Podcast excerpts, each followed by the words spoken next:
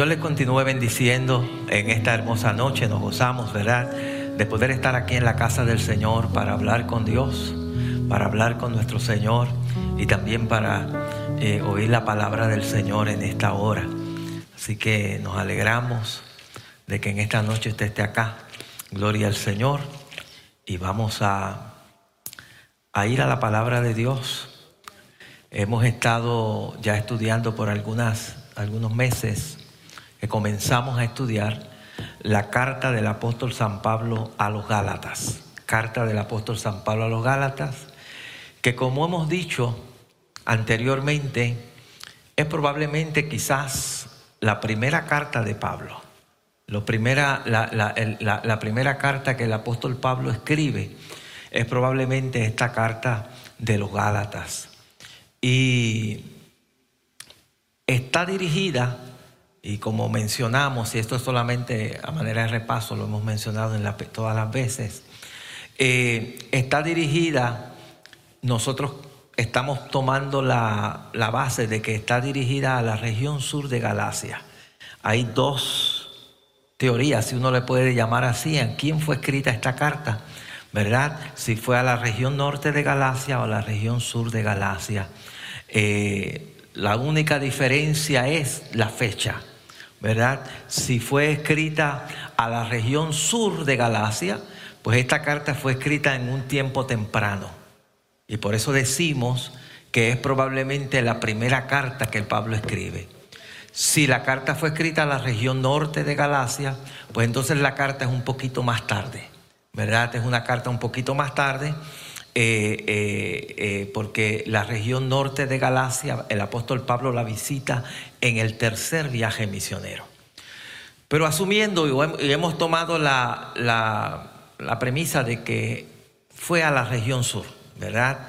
Y es una iglesia que Pablo, unas iglesias que Pablo visita en su primer viaje misionero.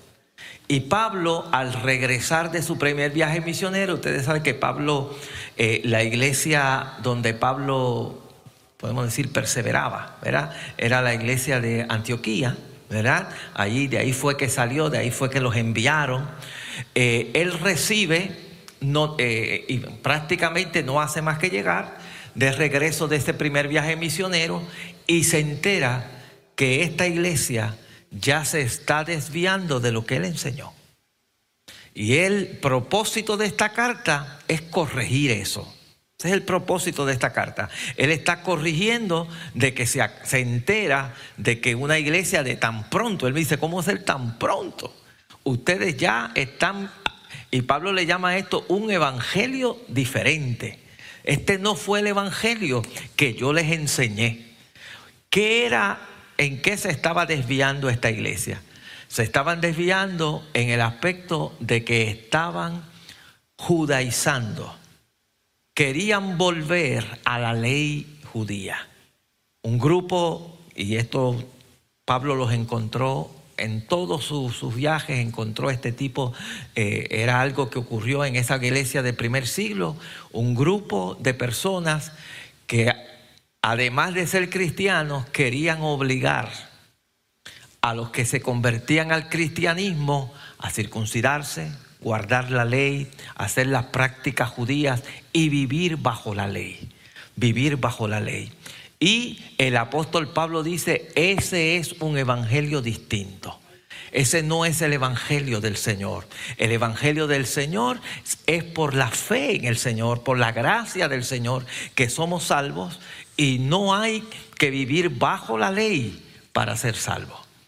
Y Pablo mismo dice, mire, si aún un ángel del cielo se les presentara con otro evangelio distinto, sea maldito, sea anatema esa persona, decía el apóstol Pablo.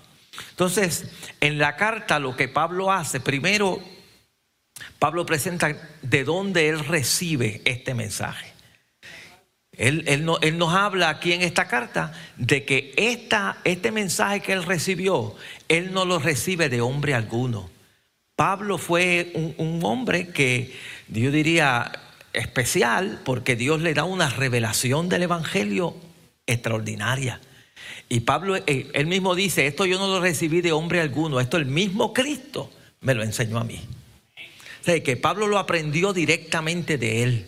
Y, ustedes saben que, y como he mencionado anteriormente, prácticamente la, mitad del Nuevo Testamento, casi la mitad del Nuevo Testamento la escribe Pablo.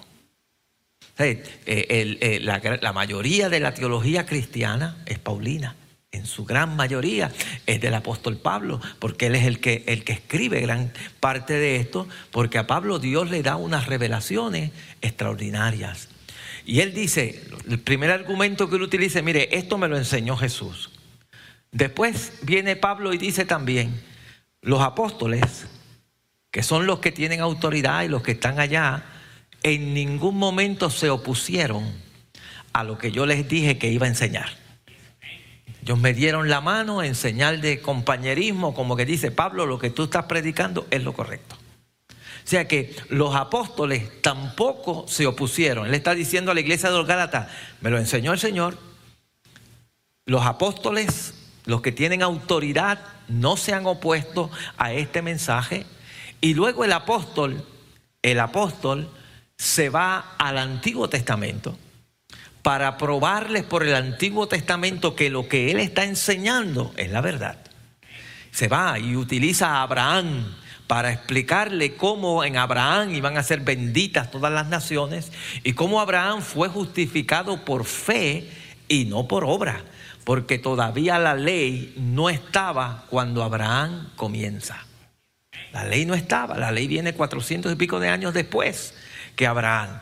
Entonces, la promesa que fue hecha a Abraham fue dada porque creyó. Abraham creyó y le fue contado por justicia. Y Pablo utiliza este argumento para explicarle eso a, esta, a, este, a, este grupo de personas para tratar de, defender. La semana pasada estuvimos viendo eh, que Pablo explica el propósito de la ley. Entonces, ¿para qué Dios dio la ley? ¿Por qué la ley? ¿Para qué la ley? Y vimos que la ley iba a ser lo que nos iba, número uno, la ley es lo que nos hace ver qué es pecado y qué es no. Si no hay ley, si no hay leyes, usted no sabe qué es malo y qué es bueno, qué puedo hacer y qué no puedo hacer. La ley vino para mostrarnos eso, pero la ley también es la que nos lleva a Cristo. Y estaba establecido que la ley era solamente hasta Cristo. Cuando viniera Cristo, ahí terminaba la ley. La ley iba a ser hasta Cristo. Eh, eh, eh, y, la ley, Pablo lo compara como un ayo, una, una persona que un tutor que toma a un niño y lo va criando hasta que llega a una edad adulta. Y de ahí en adelante eh, ese niño pues eh, sigue allí por su cuenta. De la misma manera, la ley fue llevándolos para que ¿Qué pasa? Mire, cómo la ley nos lleva a Cristo? Porque la ley nos llega un momento en que uno se da cuenta que no podemos cumplir la ley y que nadie ha podido cumplir la ley y que necesito un salvador. ¿Cómo voy a poder eh, cómo voy a poder salvo si no puedo cumplir esto? No puedo. Me doy cuenta que por más que intento guardar la ley, no la puedo cumplir. Porque si violo la ley en un punto, soy culpable de toda la ley. Este es el problema. Porque si fuera que con 99.9 o 90, que es todavía en, las escuelas, pudiera pasar, pues quizás alguien puede decir yo me arriesgo. Pero el problema aquí es que tiene que ser 100%. 100% sin fallar. Y nadie ha sido justificado por la ley. Nadie, porque ningún hombre ha fallado. La Biblia dice, todos eh, eh, estamos bajo pecado, todos. No hay, no hay uno, no hay bueno ni aún uno, dice la palabra del Señor. Entonces todos caemos en que necesitamos un Salvador. Y esto entonces la ley nos confronta con eso. Tú no puedes cumplirme a mí, tú necesitas, ¿cómo vas a ser salvo? Y ahí es que viene la gracia del Señor. Y oiga bien, mire, en el mundo hay muchas religiones. Hay gente que dice hay muchísimas religiones. Pero la realidad es que hay dos religiones nada más. Dos religiones nada más. Una religión que lo que dice es que tengo cosas que tengo que hacer para, para, para ganar eh, eh, el favor del Dios que sea. Porque cuando uno mira a ver todas las religiones, todas las religiones, muchos, los mabetanos, los budas, eh, todas estas religiones, hay que hacer algo. Para usted ser salvo hay que hacer algo ya sea encontrar un nirvana de esto, un nirvana de esto, alcanzar cierto estado mental, este, cumplir una serie de leyes en el, judaísmo, en todas estas, estas religiones, hay que hacer algo para tú ser salvo. Entonces, hay realmente dos religiones, las que hay que hacer algo y la religión donde nos dice que por la gracia del Señor Dios lo ha hecho todo. Esos son los dos caminos que hay realmente en todo el mundo. Esos son los dos caminos que hay. Esos son los dos caminos. Y el camino del cristianismo que habla eso, que es por la gracia de Dios, que el Señor por su gracia y a través de la fe, nosotros ahora podemos ser salvos de la condenación eterna. Entonces, eh, eh, eh, el apóstol Pablo, allí en, ese, en el capítulo 4 que vimos la semana pasada y al final del 3, nos dice, el propósito de la ley es esa, llevarnos a Cristo. Y también nos habla de que ahora, una vez nosotros estamos en Cristo, entramos en una nueva relación con el Padre. Porque ahora somos qué? Hijos. ¿Hijos cómo? ¿Qué tipo de hijos somos? Adoptados. Hijos por adopción. Somos adoptados como hijos. El Señor lo adopta a usted como un hijo. Ya que usted cree, ahora es usted un hijo de Dios. ¿Cuántos hijos de Dios habemos aquí? Esperamos que todos. Somos hijos de Dios. El Señor nos adopta y, con los mismos derechos que como que el único hijo que él tenía. Porque él solamente tenía el unigénito. Ahora usted y yo somos herederos y coherederos juntamente con Cristo. La promesa que había de Abraham que iban a ser benditas en él todas las naciones de la tierra, ahí caemos nosotros. Usted y yo, a raíz de esa promesa que fue por la fe que Abraham la recibió, ahí caemos nosotros. Porque usted recibe vida eterna, recibimos, son libres de la condenación a raíz de esa fe también que nosotros tenemos. Por eso somos hijos de Abraham, dice Pablo. Somos también hijos de Abraham porque Él es el Padre de la fe y nosotros por la fe, porque usted ha creído en lo que Cristo hizo en la cruz del Calvario, donde allí lo perdonó de pecado. La justicia de Él es puesta sobre usted, puesta sobre usted. Y ahora usted es declarado sin culpa en el Señor, por, por, el Señor por el sacrificio de Cristo, Él lo limpió de pecado. Oiga bien, esto, y eso fue lo que pasó allí, a mucha gente le choca. ¿Por qué eh, eh, eh, este tipo de, si vamos a decirle así, religión choca? Porque el hombre quiere siempre hacer algo, ganarse algo. que es por yo ganármelo. Recibir gloria. Al hombre, a la gente, al ser humano le gusta la gloria. El problema con la gracia es que la gracia nos quita toda la gloria. Ese es el problema de la gracia. La gracia, usted no, ¿en qué yo me voy a gloriar? Si el Señor me lo dio. ¿En qué me voy a gloriar? ¿De qué yo me voy a poder jactar? Cuando esté en el cielo? Nada. Si allá el único grande va a ser Cristo, porque Él fue el que murió, no voy a poder. Entonces, por eso es que mucha gente no, se le hace difícil aceptar el Evangelio de la gracia. ¿Por qué? Porque por naturaleza humana nos gusta yo ganarme las cosas. Yo ganarme las cosas. Y cuando el Señor me dice esto es por gracia, es un regalo que no me merezco. Cuando el Señor dice, pues se hace difícil. Se nos hace, se nos hace porque eso choca contra, contra lo que yo quiero. Yo quiero ganarme las cosas. Yo quiero ganarme. Pero eh, eh, eh, y, y, a veces dejamos pasar este regalo tan maravilloso que Dios nos ha dado. Y aún en la vida cristiana, aún en la vida cristiana, porque la vida cristiana envuelve muchas cosas, aún en el crecimiento espiritual nuestro, no le permitimos a Dios trabajar en nosotros.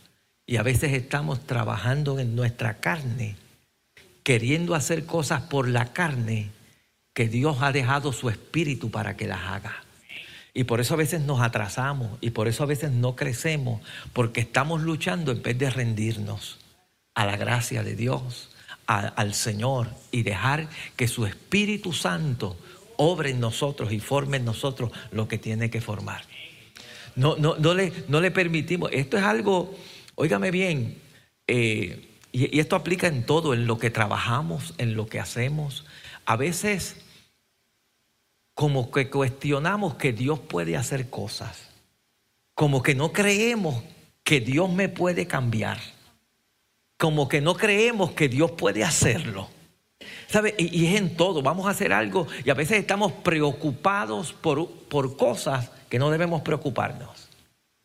Por en vez de poner las cosas más en las manos de Dios y dejar que Dios obre, aún en los trabajos que hacemos, aprender uno a confiar en Dios a confiar en Dios, en que Dios dijo, el que comenzó la buena obra la va a terminar y yo creo que Dios no me va a dejar a mitad.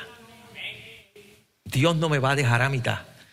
Dios, Dios está conmigo, Él ha prometido estar conmigo todos los días y me va a ayudar a salir adelante. A salir adelante. Entonces, eh, y ahí nos quedamos la semana pasada, cuando Dios dice, ¿verdad? Eh, hablábamos en el capítulo 4, dice, pero cuando vino el cumplimiento del tiempo, Dios tiene un tiempo para cada cosa. No se han preguntado, hay gente que se ha preguntado, ¿y por qué Dios no envió a Jesús después de Adán y Eva? Rápido ahí. Inmediatamente. O, ¿por qué no, lo, no, no se tardó? y lo envió ahora que hay quizás más medios de comunicación, hay más, más internet, más cosas que hubieran visto eso y, quizás más gente creía. La resurrección de Cristo. Porque probablemente lo hubieran grabado. Alguien hubiera grabado a Jesús levantándose de la tumba. Frankie News, así mismo. La tumba está vacía. ¿Qué cree? Uno se, uno se pregunta eso. Pero es el tiempo de Dios. Dios tiene un tiempo para cada cosa. eso es lo único que yo le puedo decir. Cuando vino, ¿por qué no lo hizo cuando Adán o cuando antes del diluvio? Pudo haberlo hecho antes del diluvio. Pero Dios tiene sus planes y sus tiempos que usted y yo no podemos cuestionar. Aún en esto y en, cosas personales de su vida.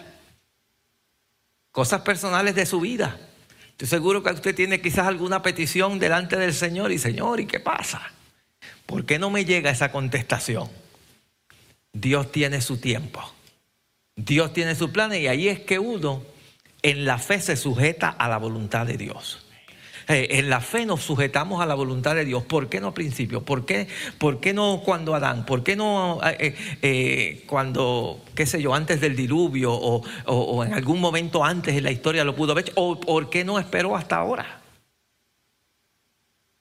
que pudo haberlo hecho y como dice, hay más medios de comunicación y quizás hubiera más gente enterándose de la resurrección de Cristo y, de, y, de, la cruz y de todas estas cosas y quizás más gente creyera. Pero no. Cuando llegó el cumplimiento del kairos de Dios, el tiempo de Dios, el momento de Dios. En el momento de Dios. Y Dios tiene tiempo para cada cosa. En su vida Dios tiene tiempo para cada cosa.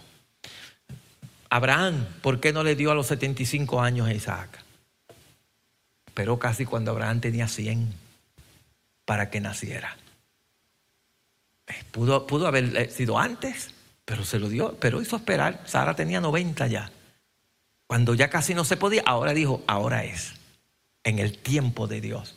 Y, ahí es importante nosotros, aunque aparte del libro, pero ya que lo menciona aquí esto, aprender a esperar el tiempo de Dios. Aprende a esperar el tiempo de Dios. Eh, confía en el Señor. Dios tiene su tiempo para cada cosa. Es así. Dios tiene su tiempo. Usted está soltero y todavía no se ha casado. Espere el tiempo de Dios. Espere el tiempo de Dios. No se adelante. Espere el tiempo de Dios, en los momentos de Dios. Hay peticiones que usted tiene, todavía no han llegado, espere el momento de Dios. Yo creo que Dios tiene un propósito con que se ha tardado. Dios tiene un propósito. Si se ha tardado, y no es que se ha tardado, se ha tardado desde, desde, mi, desde mi punto de vista, pero Dios nunca se tarda. En eso yo siempre he dicho, Dios no es hispano en eso. Dios llega puntual, en el momento de Él. Él llega siempre en el momento de Él, a, la hora de Él, cuando Él llega, en el momento. Y, uno, y ahí es que la fe del creyente crece cuando uno dice, Señor, yo voy a esperar. Y yo sé que esperar no es fácil. Si hay algo que no nos gusta es esperar. Pero hay que esperar. Israel esperó, todos esos profetas en el Antiguo Testamento, cada vez que escribían esas profecías de que viene un Mesías, de que venía esto, al otro, yo estoy seguro que, ¿y cuándo, Señor? ¿Y cuándo, Señor? Y ninguno de ellos lo vio. Ninguno de ellos, el escritor de los Hebreos dice, toda esta gente, muchos de ellos, pero por la fe se mantuvieron esperando. Se mantuvieron esperando. Lo mismo pasa ahora. Quizás usted se pregunta por qué Cristo no ha llegado. ¿Por qué se está tardando tanto? ¿Por qué? Va a llegar un momento cuando llegue el tiempo de Dios. Él enviará a su hijo a recoger su iglesia. Nosotros queremos que sea ahora. Yo estoy seguro que David hubiera, le hubiera gustado que el Mesías naciera en su tiempo, Isaías que el Mesías naciera en su tiempo, Jeremías que el Mesías naciera en su tiempo, todos estos profetas del Antiguo Testamento que el Mesías naciera en su tiempo. Pero fue cuando llegó el cumplimiento del tiempo. Cuando Dios, en, el tiempo de Dios es que llegan las cosas. Todos queremos, ¿cuántos no quisiéramos que Cristo viniera hoy? Que llegara ya, cuando uno ve tanta maldad y tanta, tanta situación, Señor, ven. La misma iglesia dice, ven Señor. Pero mismo Jesús dijo que esto está en la sola potestad del Padre. ¿Cuándo Él viene otra vez? En la potestad del Padre. conoce? Porque Dios tiene un tiempo para cada cosa. Dios tiene tiempo. Entonces, Pablo le está diciendo, cuando llegó el cumplimiento del tiempo el tiempo de Dios. Dios envió a su Hijo. Envió a su Hijo, nacido de mujer, la encarnación. Hubo la encarnación del Hijo. Porque como hemos dicho anteriormente, el Hijo ha existido siempre. Desde la eternidad hasta la eternidad. Ha existido siempre. Y dice, envió a su Hijo nacido de mujer y nacido bajo la ley. Estaban todavía bajo el proceso de la ley para que redimiese, para que comprase, para que pagase el precio, ¿verdad? A los que estaban bajo la ley, a fin de que recibiésemos la adopción de hijos. Fuimos hechos hijos por el Señor. Ahora somos hijos y por cuanto sois hijos, lo vimos la semana pasada, Dios envió a nuestros corazones el espíritu de su Hijo el cual clama como Abba Padre. Una expresión de intimidad, una expresión de, de ahora con, su espíritu habita en nosotros y ahora tenemos una relación de intimidad con el Hijo, de poderle llamar papi, de ponerle de cercanía, de intimidad, ¿verdad? De intimidad. Esta, expresión Abba es en el arameo y es una expresión de intimidad, ¿verdad? De cercanía. Eh, Jesús le llamaba Abba a su padre, porque tenían esa relación de intimidad y nosotros, ¿verdad? Tenemos ese derecho de usted tener una relación íntima ahora con el Padre. Tenemos una relación cercana con el Padre, una relación cerca, usted es un hijo de Dios. Es una hija del Señor y tenemos una relación de eh, eh, cercanía con el Padre. Así que ya no eres esclavo, sino hijo sino hijo. Y el hijo también heredero de Dios por medio de Cristo. Somos herederos de todo lo que el Señor tiene para cada uno de nosotros. Y Pablo continúa diciendo, ciertamente en otro tiempo, no conociendo a Dios, servías a los que por naturaleza no son dioses. Un tiempo le servíamos a otros dioses, dice Pablo. Mas ahora, conociendo a Dios, y Pablo lo aclara, o más bien siendo conocidos por Dios, porque realmente es Dios el que nos encuentra, Dios es el que nos busca, Dios es el que lo buscó a usted. Dios lo alcanzó. Eh, eh, Juan nos dice que Él nos amó a nosotros primero. Eh, él lo amó a usted primero. Él, nos conoció a nosotros y nos alcanzó a nosotros primero. Porque si es por nuestra cuenta, no buscamos a Dios. No buscamos a Dios, no tenemos la facultad para buscar a Dios. Pero Dios nos alcanzó. Por eso uno debe vivir agradecido de Dios porque Dios lo alcanzó. Usted estaba por allí en el mundo y Dios lo alcanzó. Dios envió a esa persona que nos hablara. Dios, Dios hizo que prendieras la radio ese día sin saber lo que ese día Dios te iba a hablar. Dios eh, puso a alguien en el camino que hablara para, eh, para que vinieras a la iglesia. Dios te permitió, qué sé yo, nacer en un lugar donde te llevaban a la iglesia. Tantas maneras en que Dios nos alcanza. Tantas maneras. Pero a todos Dios nos alcanzó. Dios nos alcanzó, Dios te, le, dio a alguien, darle un, tratado a esa persona, que ese tratado va a ser, yo voy a hacer la obra en su corazón con ese tratado. Y de diferentes maneras. Yo estoy seguro que si nos ponemos a testificar aquí, habemos aquí gente de diferentes formas que llegamos al Señor. Que llegamos al Señor. Una experiencia de alguien.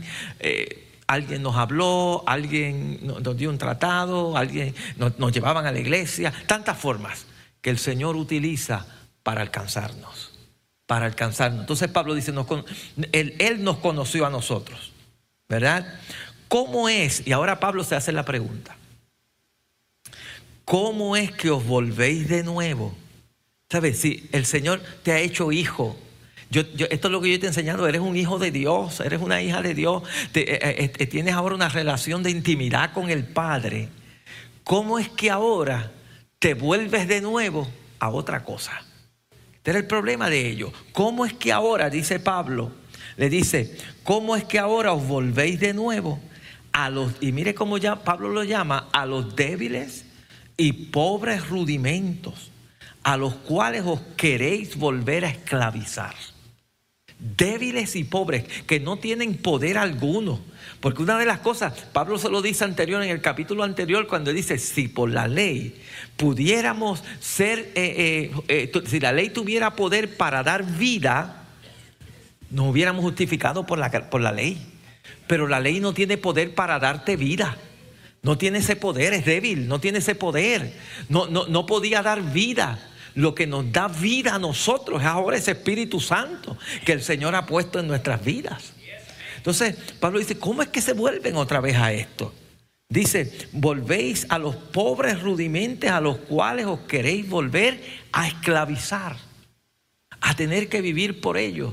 Y, muchos de ellos eran guardar los días, tienes que eh, el sábado, que si tienes que guardar este día, que si tienes que guardar este otro día y esclavizarte en, en una ahí, los tiempos, los años, las fiestas que ellos celebraban, cada una de estas cosas vivir bajo esa esclavitud que ellos seguían cumpliendo y cumpliendo para tratar de que con esto iban a agradar a Dios.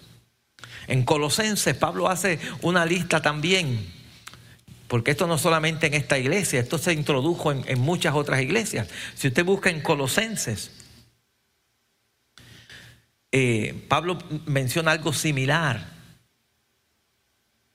En el capítulo 2, en el verso 20 dice, pues si habéis muerto con Cristo en cuanto a los rudimentos del mundo, ¿por qué como si vivieses en el mundo os sometéis a preceptos tales como no manejes, ni gustes, ni aun toques, en conformidad a mandamientos y doctrinas de hombres? Cosas que todas se destruyen con el uso que no tienen un valor, no tienen un valor. Él dice, tales cosas tienen a la verdad cierta reputación de sabiduría en un culto voluntario, alguien que quiere hacerlo porque él quiere hacerlo, ¿verdad?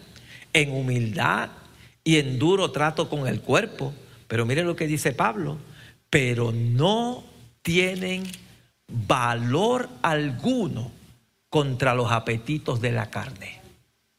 Eh, yo puedo crear una lista de reglas para tratar de controlar mi carne, pero voy a fracasar. Voy a fracasar. Voy a fracasar. Puedo crear una lista de cosas para tratar de, bueno, mi carne me quiere hablar para acá, para hacer, pero si, si lo que hago es vivir una vida por esa lista, Pablo dice, tiene reputación y un duro trato con el cuerpo y, y, si usted quiere hacerlo voluntariamente, hágalo. Pero sepa esto, esto no va a poder hacer nada para vencer los apetitos que hay en tu carne. Esto no lo va a derrotar. Porque la única manera de nosotros matar nuestra carne es con el Espíritu. Si por el Espíritu, dice Pablo a los romanos, hacéis morir las obras de la carne. Esto es una obra del Espíritu Santo, dependiendo del Espíritu Santo. No porque hago estas cosas que lo voy a lograr. Pueden tener sabiduría, duro trato con el cuerpo, Puede ser un acto voluntario de alguien, pero no tiene ninguna potestad contra los apetitos de la carne.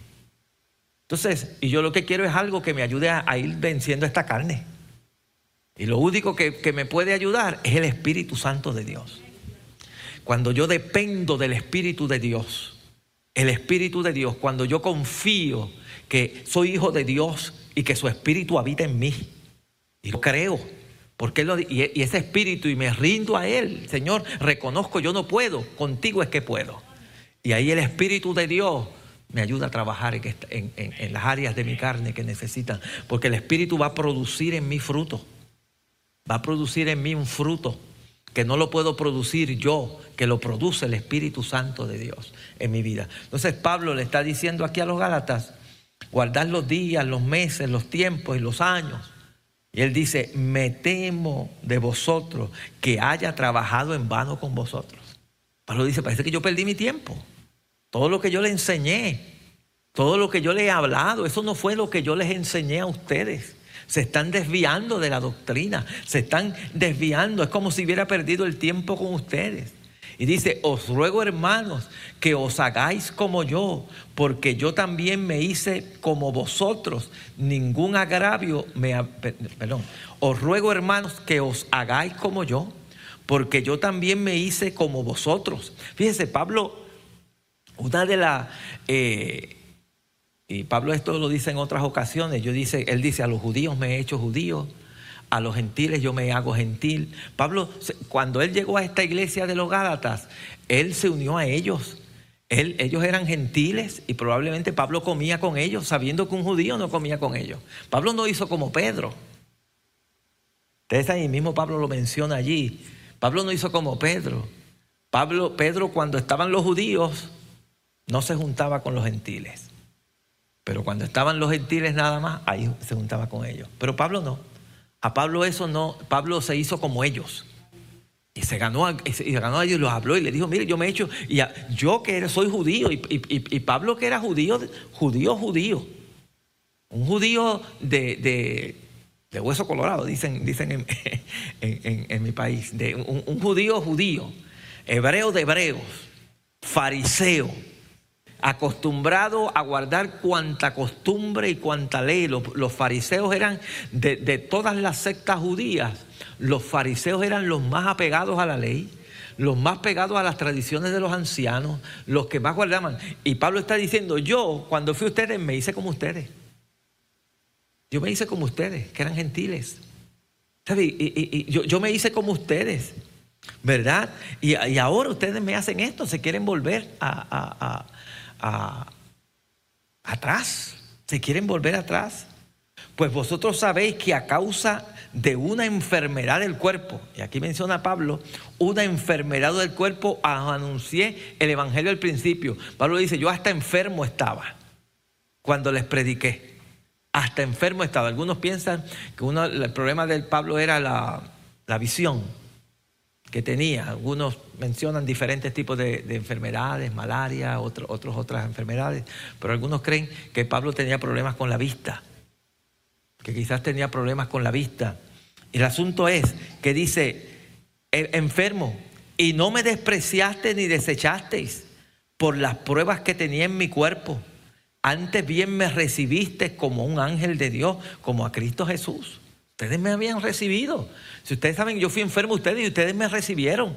Ustedes estuvieron conmigo, ustedes estaban ahí conmigo. Dice, ¿dónde pues está esa satisfacción que experimentaste? experimentaste? Ustedes estaban satisfechos con lo que yo les prediqué. Pero ahora de momento viene alguien y les habla de, de la ley y que tienen que hacer esto, tienen que guardar estos días, tienen que guardar estas cosas, tienen que guardar esto. Y ustedes se van por allí. Porque vea la situación, lo que mencionaba al principio, como que el hombre está programado a que tengo que hacer. Se le hace difícil. ¿Sabe? El mensaje de la gracia es locura. Es, un, poquito, es un poquito loco. Vamos aquí entre nosotros, es como loco. Usted sabe que ahora, para el mundo, exactamente, para nosotros ya no, pero para el mundo, es locura, así mismo dice Pablo, es locura que ahora, sencillamente por creer en lo que otro hizo, eso es locura, porque eso no es la norma. Así no es que nos crían. La mayoría de nosotros nos crían es, si te portas bien, hay regalo. Si no te portas bien, no hay regalo. Si te portas mal, hay correa. Así que nos criaron. Todo el tiempo así es que nos criamos y así es que cada uno estamos programados. Pero ahora Dios dice, por mi gracia, tú no te lo mereces, pero yo te lo doy. Eso es chocante. Eso es chocante. Tú no lo mereces, pero yo te lo doy. Tú eres pecador. Y, y Pablo era el ejemplo más grande de eso. ¿Qué merecía Pablo?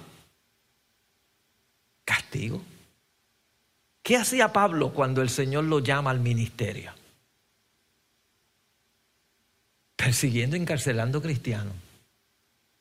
Si alguien experimentó la gracia del Señor, fue el apóstol Pablo. Porque Pablo no puede decir yo me merecía esto.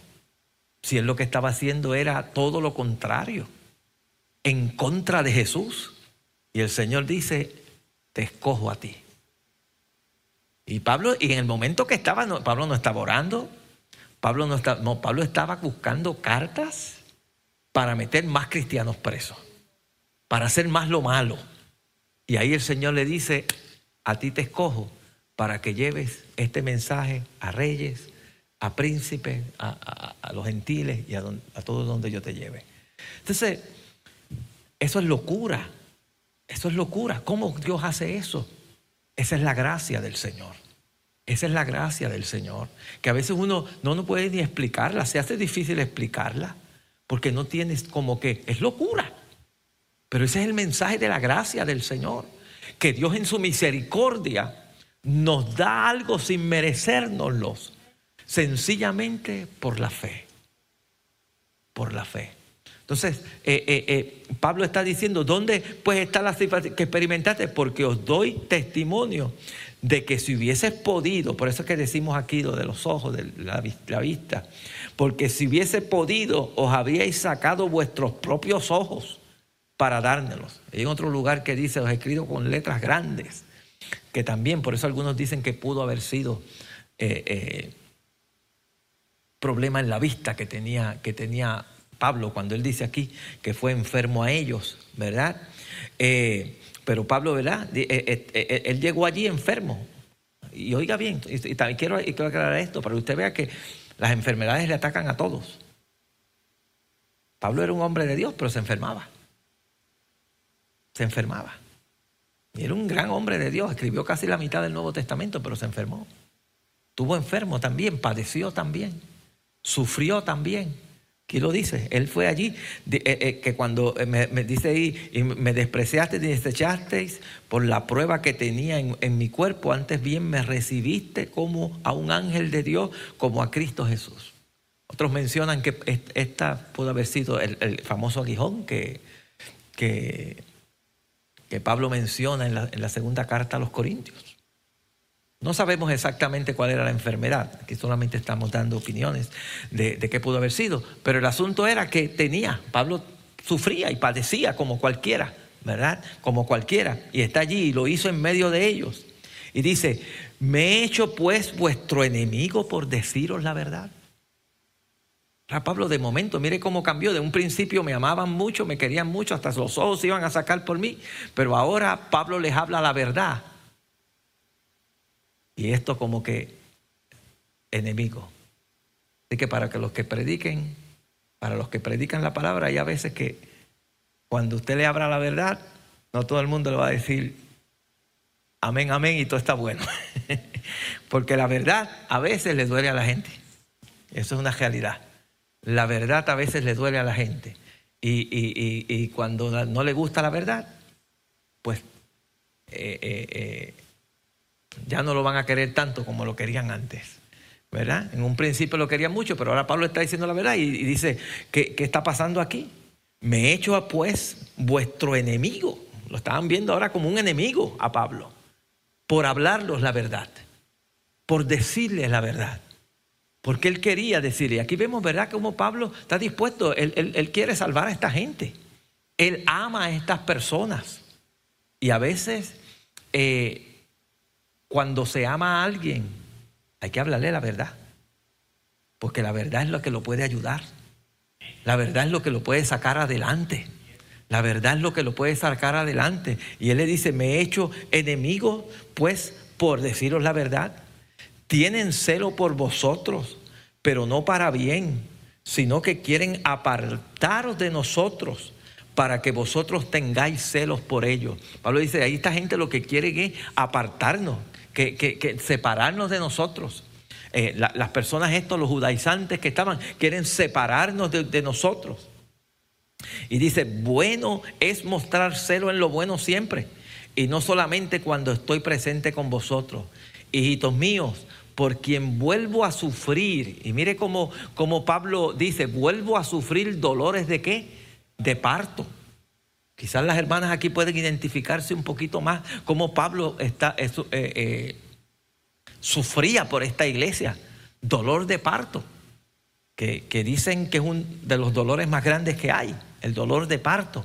Como dolores de parto Decía, decía, el apóstol Pablo, yo vuelvo a sufrir por ustedes eh, dolores de parto, porque yo lo que quiero es que Cristo sea que formado en vosotros.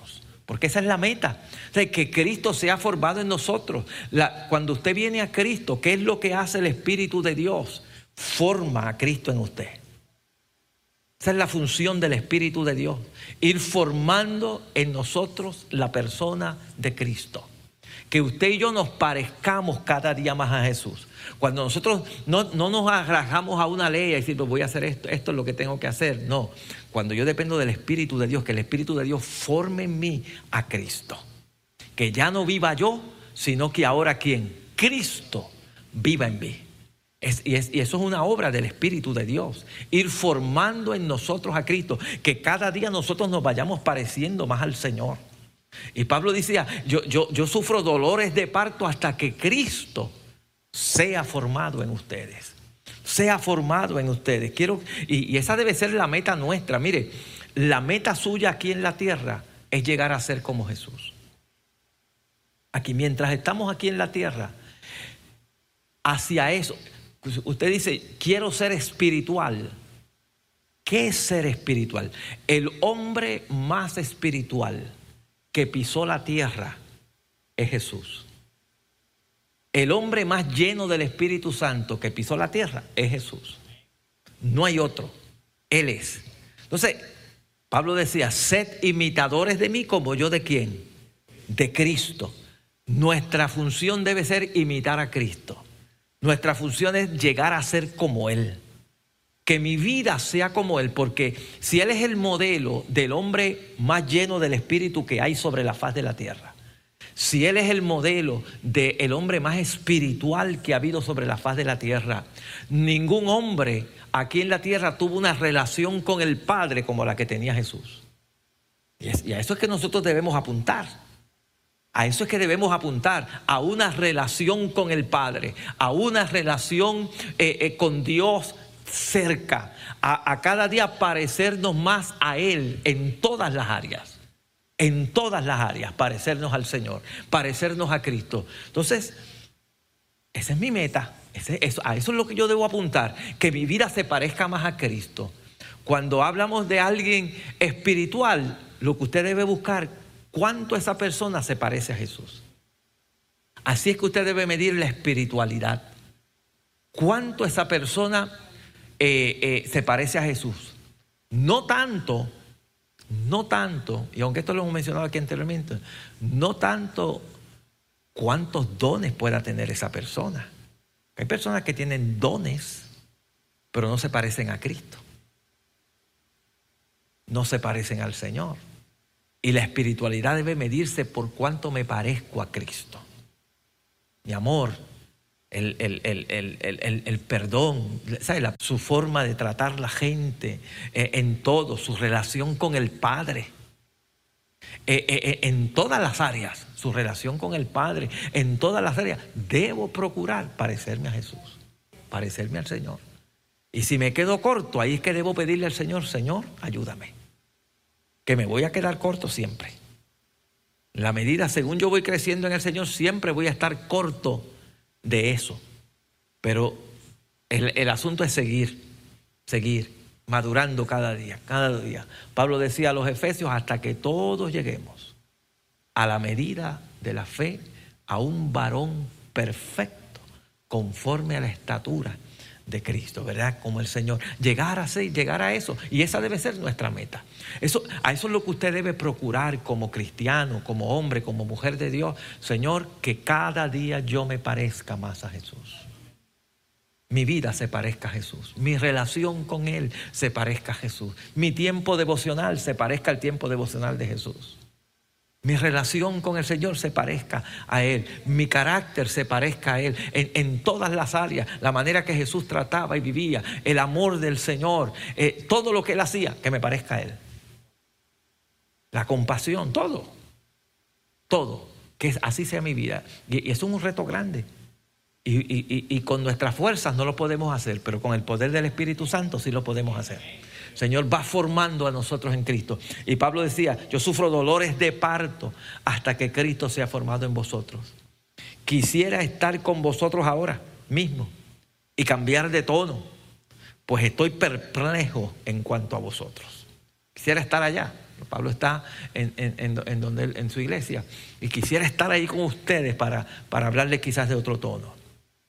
Entonces Pablo ahora utiliza una alegoría.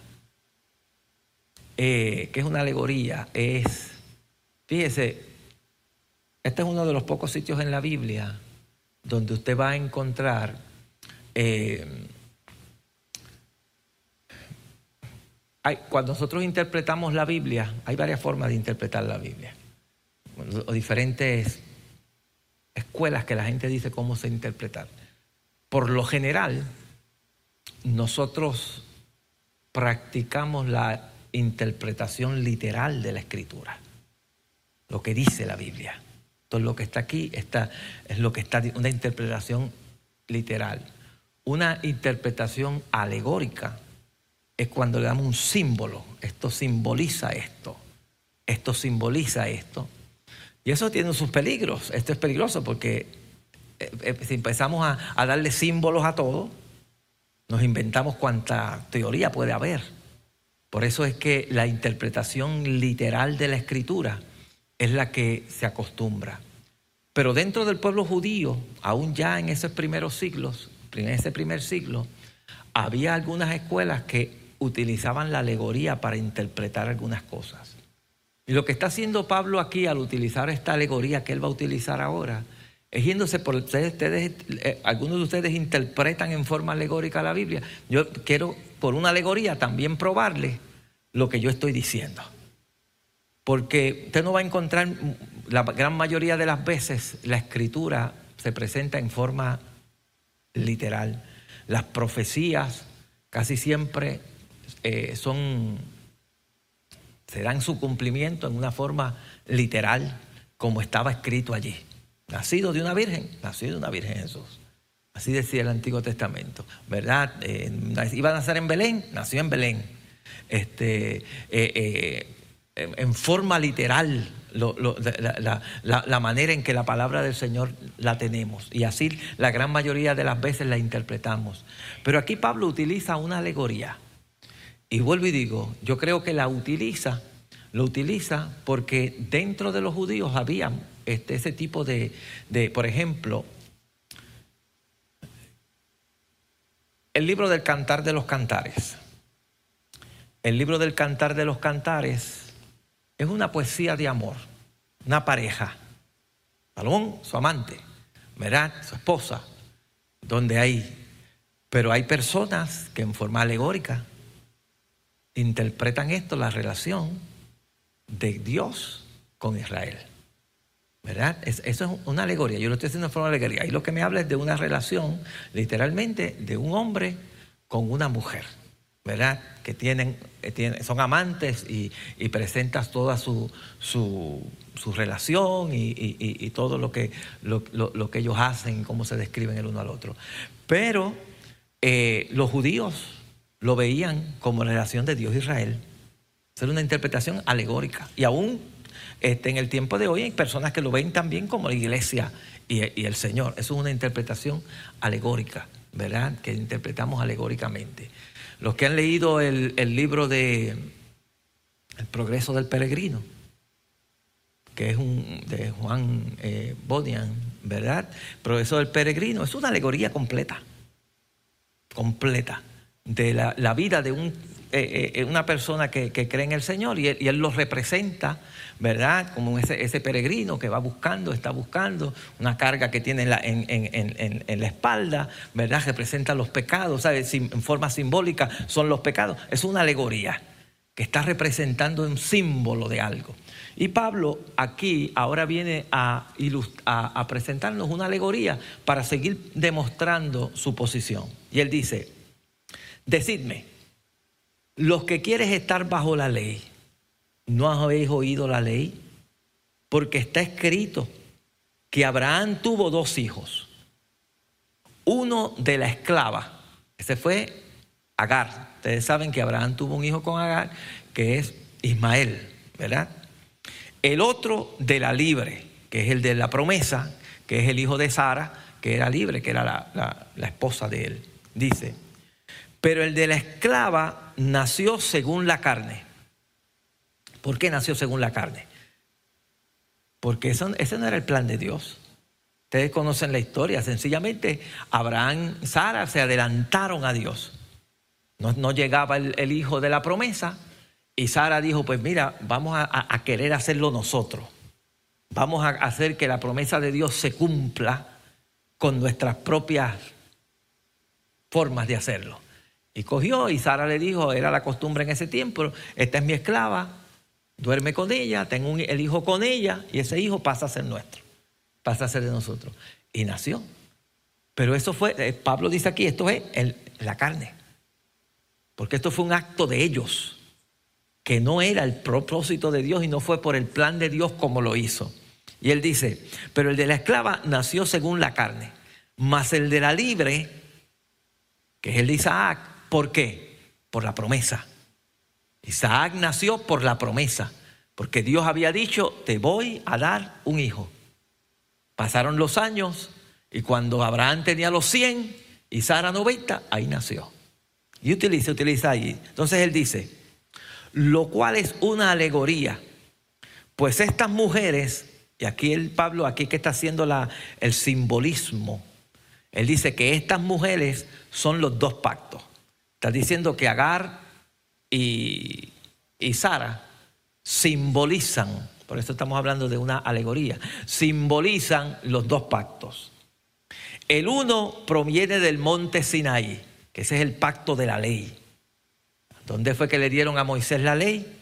En el monte Sinaí, el cual da hijos para esclavitud, porque los que están bajo la ley están en esclavitud. Y eso es Agar. Y la manera que Pablo explica eso, porque Agar es el monte Sinaí en Arabia. El, nombre es el monte Sinaí en Agar, Agar, en Arabia. Y corresponde a la Jerusalén actual. Los judíos, la Jerusalén, eso corresponde a Agar representa a los judíos, representa el pacto de la ley, representa los que están bajo esclavitud. ¿verdad? Están junto con sus hijos en esclavitud. Están bajo la esclavitud de la ley, están bajo la ley. Más la Jerusalén de arriba, una celestial. Ahora, Pablo dice, hay una, una Jerusalén celestial, la cual es madre de todos nosotros, es libre. Porque está escrito, regocíjate, y aquí utiliza un pasaje de Isaías, regocíjate, oh estéril, tú que no das a luz. Sara era estéril, ¿verdad? Por, prorrumpe en júbilo y clama tú que no tienes dolores de parto, porque más son los hijos de la desolada que la que tiene marido. ¿Verdad? El, el, Señor compara aquí, Pablo está utilizando ahora a Sara y utiliza el pasaje de Isaías que habla sobre esto, del estéril, que iba a tener más son los hijos, porque no solamente iban a ser ahora los judíos, sino que esto iba a alcanzar a todo el mundo. ¿Sabes? Los hijos de ese nuevo pacto iba a alcanzar a todo el mundo. Iban a ser, todos aquellos que iban a ser hijos de Dios, va a alcanzar a todos. Los va a alcanzar a todos. Así que hermanos, nosotros como Isaac somos hijos de la promesa. Somos de la promesa. Pero como entonces el que había nacido según la carne perseguía al que había nacido según el Espíritu, así también ahora. Ahora Pablo está diciendo, de la misma manera que, que Ismael se burló de Isaac, usted sabe que hubo un momento que, que cuando nació se burló se burló de, Isaac y, lo, estaba molestando, que en un momento estaba molestando a Isaac. Entonces Pablo está utilizando esto y dice, de la misma manera ahora los, los judaizantes, los que están bajo la ley, los que están en esclavitud, todavía nos están persiguiendo a nosotros. Que estamos en el pacto nuevo, que pertenecemos a la Jerusalén celestial, que somos de los del primer pacto, nos están persiguiendo ahora. Esos judíos, esos judaizantes nos están persiguiendo ahora. Él dice, porque entonces lo que, la que había nacido según la carne perseguía a las que había nacido según el Espíritu, así también ahora. Más, ¿qué dice la Escritura? Y aquí Pablo está citando lo que, lo que, lo que sucedió en aquel momento. Echa fuera a la esclava y a su hijo. Eso fue las instrucciones que le, pasó cuando hubo la, cuando surgió, si usted ha leído la historia, cuando eh, eh, Sara vio que el hijo de que Ismael se burlaba de Isaac, se lo dijo a Abraham y Dios le dijo, eh, bueno, Abraham le dijo, no, tú fuiste, es tuya, esto, haz lo que tú quieras allí. Y el Señor le dijo, échala fuera echa fuera a Ismael. Y usted sabe que ahí los expulsó. A Agar y a Ismael los expulsaron al desierto. Los expulsaron al desierto. Entonces Pablo está utilizando esto para decir esto mismo. Más que dice la escritura, echa fuera a la esclava y a su hijo, porque no heredará el hijo de la esclava con el hijo de la libre. De manera, hermano, que no estamos, que no somos hijos de la esclava, sino de la quién? De la libre.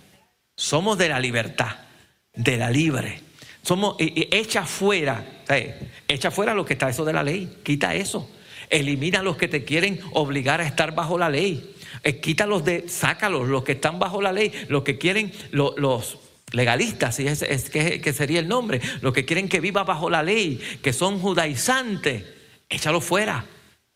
Échalo fuera, los de la ley, échalo fuera y vive bajo la promesa del Señor, bajo la gracia del Señor, bajo la gracia de Dios. Pablo sencillamente utiliza esta alegoría para volver nuevamente a decir, hay que deshacernos de estos que les están introduciendo un evangelio que no es el evangelio que yo les enseñé desde un principio.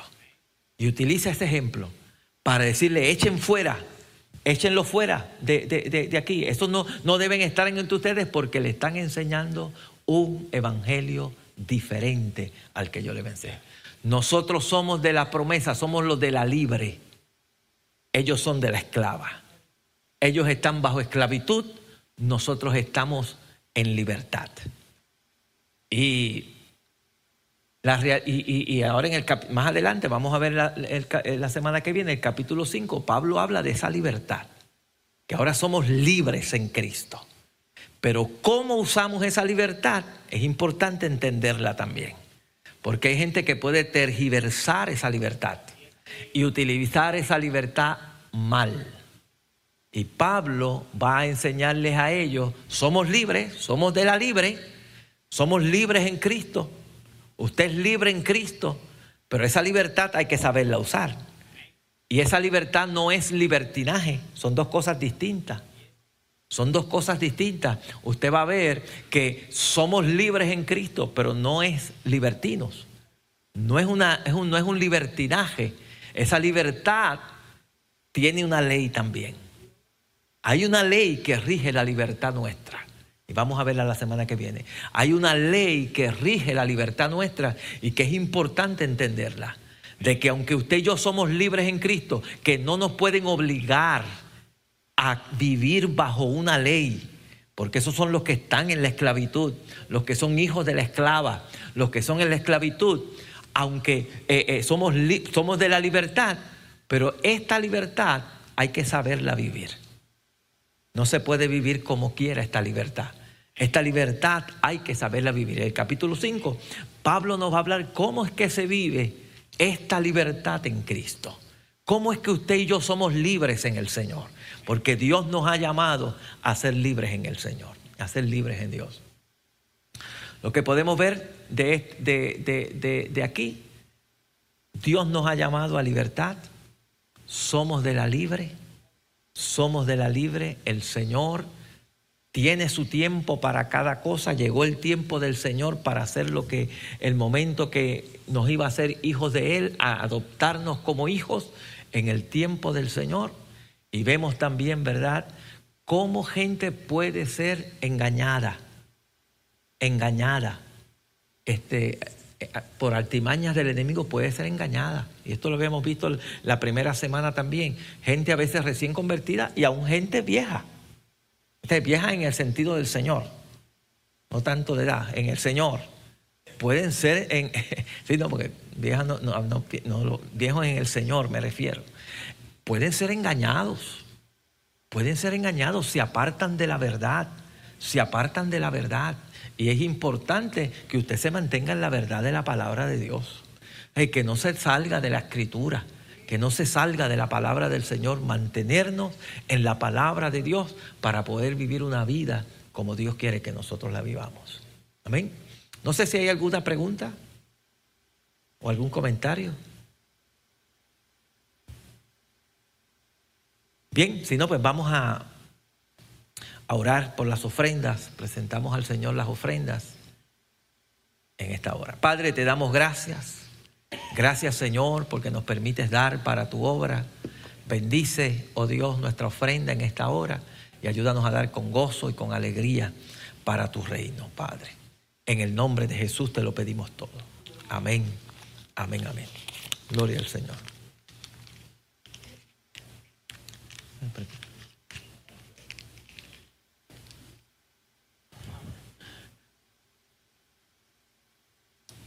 Recordemos, este jueves tenemos nuestro servicio de adoración al Señor.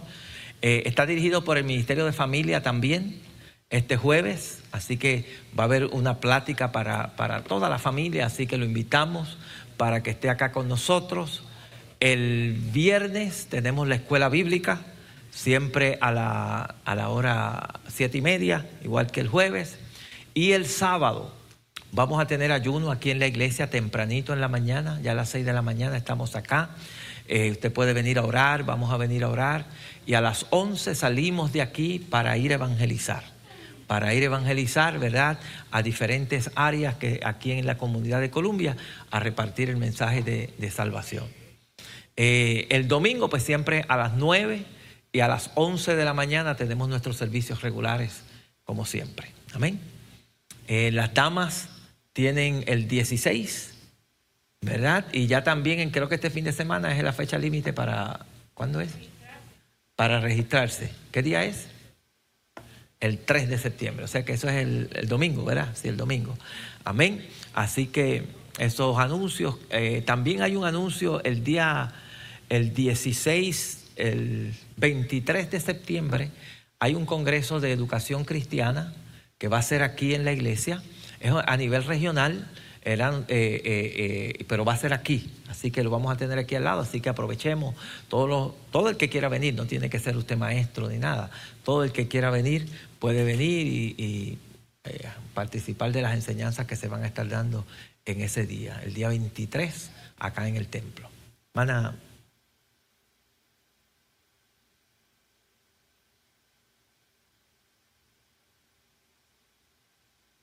Ok. La camiseta. Ok. Ok. Bien. Es una actividad también a nivel distrital que, que está organizando las damas del distrito. Así que se dejan ver con cualquiera miembro de la directiva para que se pongan al día. Amén. Pues oramos al Señor y así nos despedimos. Padre, te damos gracias. Gracias Señor en esta noche por la bendición de estar en la casa tuya. Gracias por tu palabra, gracias por la oración, por las vidas que estuvimos presentando aquí. Sigue tú obrando e intercediendo en cada necesidad que en esta noche se oró por ellas. Bendice esas peticiones y, haz tú la obra conforme a tu voluntad. Ahora nos presentamos, Señor, para salir de aquí, de este santuario. Llévanos con bien a la casa, con la bendición tuya, la de tu Hijo y la de tu Santo Espíritu. Y el pueblo del Señor dice, salude a su hermano y a su hermana. No se vaya.